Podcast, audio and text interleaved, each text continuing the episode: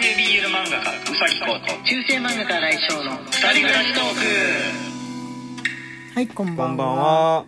はいなんかこうここのところ夕立ばっかりあってえ今も雨がねちょっと降ったり止んだりみたいな名古屋なんですけれども皆さんの方はどうお過ごしでしょうか。か。はい、えー今日はね火曜日。はい。火曜日なんですけれども、えーお便りをね読ませていただこうかと思います。昨日無事月曜日でですね、はい。大人デーも開催できましたね。開催できましたし。またしばらくあれなんでしょうね。あのお便り待ちというかまあお便りが来たらやるみたいな感じの状態が続くかもしまあ来なかったらあのそのままお題ガチャの日になるかってはい。いうところなんじゃないかとね。思いますが、あそうそうそうそう。さっきね忘れないうちに言っとこう。さっきあの運営さんから、えー連絡が来たんですよ、はい。あのオリジナルギフト。はい。次のオリジナルギフトですね、はい。えー自分の新井翔の似顔絵ギフトなんですけれども、日にちが決まりました。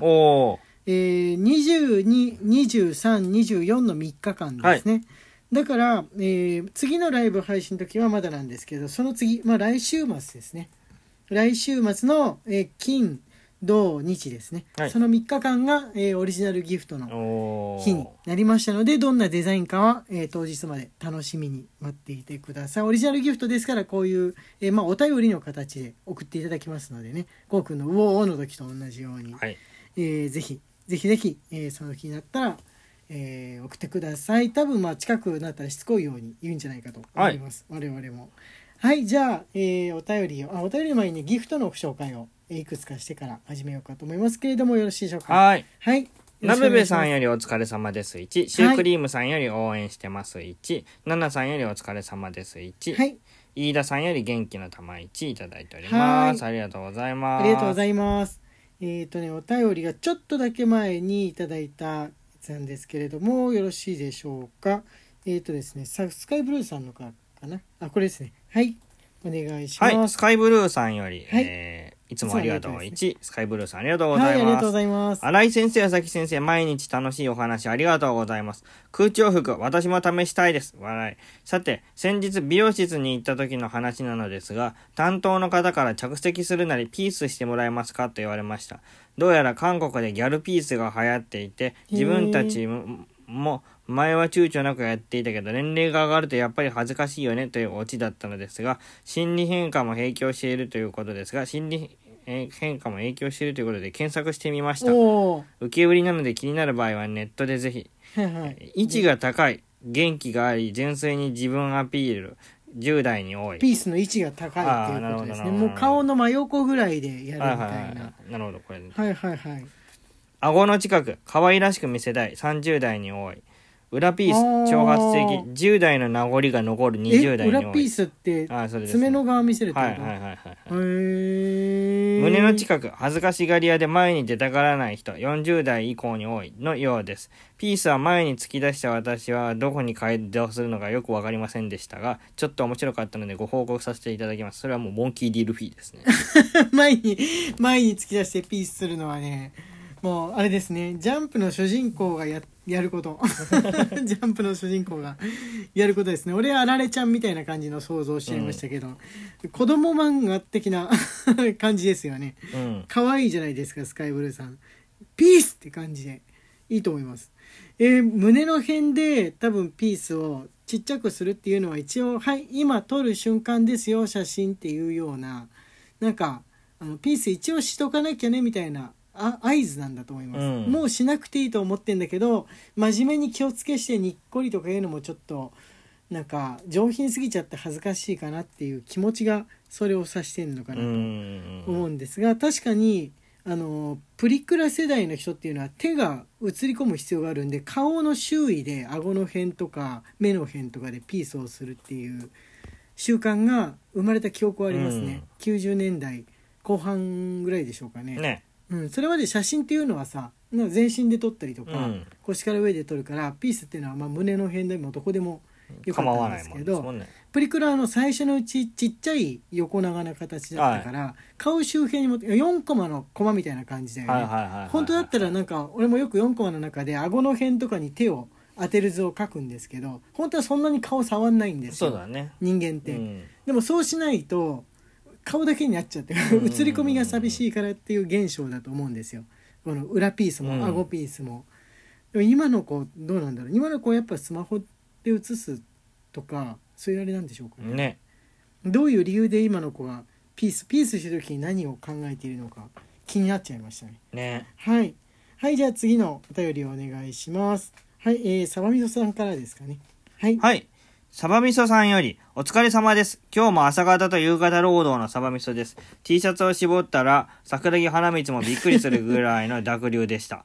青魚は暑さですっかり傷んでおります。大変しかし、この田んぼの溝切りという、えー作業、本当に嫌い。やらないと水はけの悪い田んぼはいつまでも稲刈りに入れなくなっへてー大変なんですけどね。作業の機械はいろいろ種類があるのですが、うちはバイクの後輪が三角の土をかき分けるものに付け替えたようなやつ。田んぼが中途半端に乾いていると進まないわ、泥が絡みつくわ、重さでさらに進まないわ。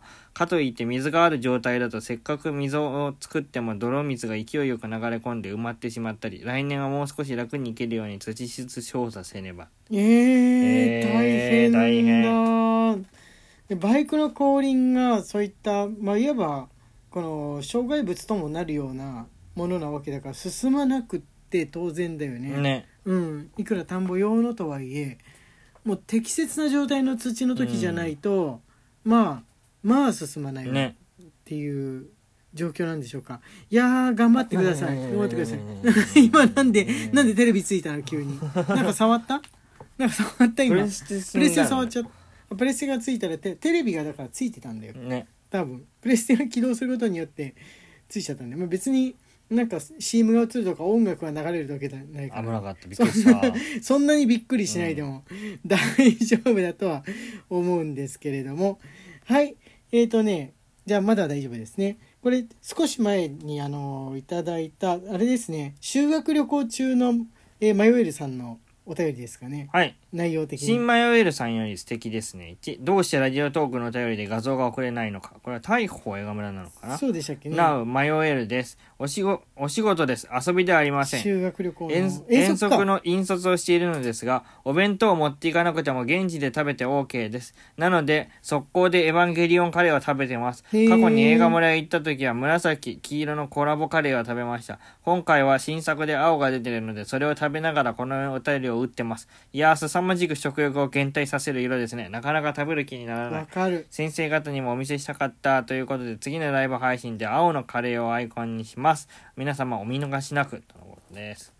いやーあのドラクエのスライムのカレードラクエのなんだっけ？ドラドラクエのあの展示会みたいなやつだやつ行った時にドラクエのカフェではいスライムのカレーも別に味ボンカレーみたいな感じなんだけど、青色でしたよねなんかあのおカレー自体というよりかはおあのカレーってさお米にちょっとまぶしたような感じになるじゃん、すくった時のお米の食欲のなさがすごいんだよ。そうだね。絵の具がちょっとうん。こびりついてるみたいな感じの雰囲気になるじゃん、うん、うんあれがねあれあれはカレーが進まないというよりお米が進まないのではないかというふうに思いました。だからパンだともしかしたらちょっとだけ良くなるのかなとか、うん。あのジャムとかクリームとかってもういろいろんななんないね。ダメか。水、うん。やっぱ青系はダメか、うん。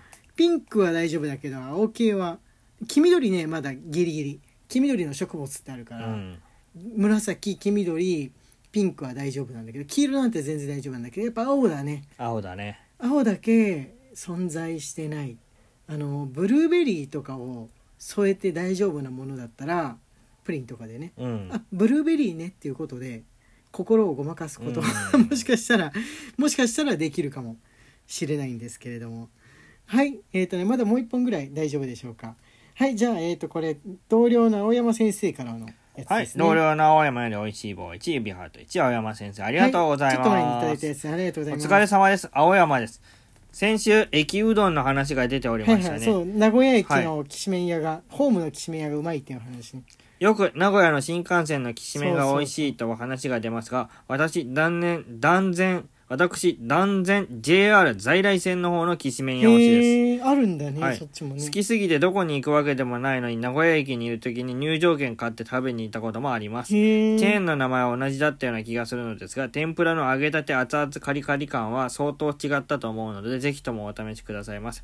個人的なランキングは、1位、名古屋駅 JR 在来線、2位、千種駅 JR 在来線、3位、名古屋駅新幹線、新幹線な感じです。ああ、食べたい。近いうちにまた行ってきます。とのことです。ちくさはね俺食べたことはあるかもしんない,、はいはいはいはい結構美味しかったと思う前あのい今池に住んでたからって名古屋の人じゃないと分かんないねね 一番最寄りの JR の駅うは筑西駅っていうところだったんですけれども食べ食べたことねありますねただまだねうどんきしめん系にそんなに心が慣れていなかったからかあのーうどんがね中心のとこだったような気がするんですけれどもあれですね。今だったらもうちょっと楽しめるかも、うん。美味しくはあったんですけど、うん。まだ心が東京の頃だったんです。今池って本当に名古屋に引っ越してきた時に住んでいたところですんでね。